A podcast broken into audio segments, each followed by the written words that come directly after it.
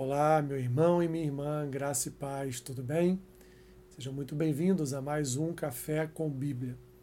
O texto que eu tenho para compartilhar com vocês nesta manhã está lá na primeira epístola de Paulo aos Coríntios, capítulo 10, versículo 23, que diz assim: Todas as coisas são lícitas, mas nem todas convêm.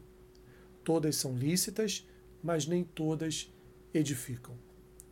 Existe um ditado, meus irmãos, que diz que nem tudo que reluz é ouro. Nem tudo aquilo que parece ser bom é de fato bom.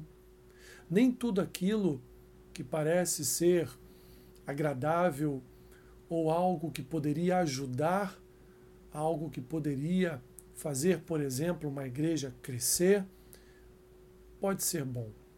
Nós devemos entender que a igreja já possui a sua liturgia de culto, ela possui os seus eventos próprios, bíblicos, sadios, que traz aos fiéis e ao membro, ao corpo de Cristo, uma espiritualidade sã, uma espiritualidade de modo a fortalecer a comunhão do corpo. Assim, nós precisamos, meus irmãos, entender que não podemos, de forma alguma, tentar trazer práticas deste mundo para dentro da igreja, achando que será algo saudável para o corpo. Não, de forma alguma. Como Paulo diz aqui, muitas coisas que são praticadas no mundo são lícitas e em nenhum momento elas ofendem ou de alguma forma são ilegais. Mas, meus irmãos, nem tudo que o mundo pratica convém trazer para a igreja. Convém usar como exemplo exemplo para alcançar aqueles que ainda não foram alcançados pelo poder do Evangelho, nem tudo que o mundo pratica, meus irmãos, nós podemos trazer para a igreja achando que será benéfico ou que, de certa forma, nós estaremos ali edificando o corpo de Cristo. Aliás, a grande maioria das práticas deste mundo não são e não podem de forma alguma corroborar, não corroboram com a nossa prática de fé. São avessas à nossa fé, são contrárias àquilo que cremos e, portanto, são ofensivas ao corpo de Cristo. Assim, meus irmãos, não não busque soluções neste mundo ou não tente de forma de forma alguma trazer para a igreja ou pensar em trazer para o corpo, para a igreja, coisas que não têm nada a ver com a igreja. Por exemplo, muitas são as igrejas hoje em dia que cantam músicas do mundo em seu repertório de, de louvor e adoração ao Senhor. Muitas são as igrejas que trazem práticas do mundo para a liturgia do culto para os seus ministérios, para os seus serviços, para a obra de Cristo e que não tem edificado, muito pelo contrário, tem levado muitas pessoas ao engano. Tem levado muitas pessoas a, a praticarem atos que são atos que desabonam, desabonam a sua a sua a sua posição em Cristo. Atos que, meus irmãos, nos separam de Deus. Pecados que são cometidos e muitas vezes é, de forma inocente, achando que está praticando algo de bom, quando na verdade está ali praticando, fazendo um ato, um ato que é uma heresia.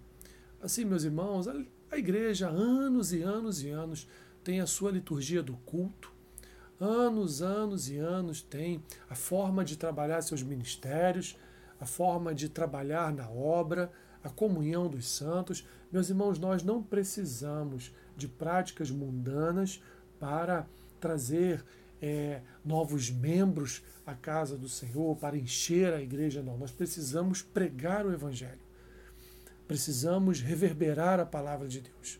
Portanto, não corrobore, não colabore com práticas mundanas na igreja. Já tivemos grupos de pagodes em igrejas, já tivemos tantas e tantas coisas que não têm absolutamente nada a ver com a liturgia do culto. Portanto, é, meus irmãos, que nós possamos praticar uma vida espiritual saudável, que não esteja aliada às coisas do mundo, que não esteja aliada às práticas é, do mundo, ainda que tenham aparência de coisa boa, ainda que tenham aparência de, de algo que pode ser altamente espiritual para uma igreja. Não, não se engane, como Paulo diz aqui, Todas as coisas são lícitas, mas muitas coisas não convêm porque elas, ao final de tudo, elas não vão edificar o corpo, não vão edificar a sua vida, não vão levar, nos levar mais e mais à presença do Senhor Jesus. Atenha-se aquilo que a nossa tradição já tem nos abençoado é, com centenas e centenas de anos de prática cristã de corpo, de comunhão dos santos, de liturgia, do culto, de ministérios e serviços da igreja. Senhor, obrigado, porque a tua palavra não nos deixa enganado. Tua palavra, ela é como para nós como um sinal de alerta quando nós estamos diante de algo que não está em acordo com com ela, com a tua palavra. Ajuda-nos, Senhor, a discernirmos aquilo que de fato é espiritual daquilo que é carnal. Abençoe meu irmão e minha irmã no dia de hoje. Se com eles, Senhor, guardando e guiando suas vidas. É o que eu te peço e assim eu oro. Em nome de Jesus. Amém.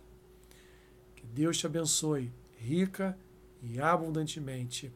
Amém.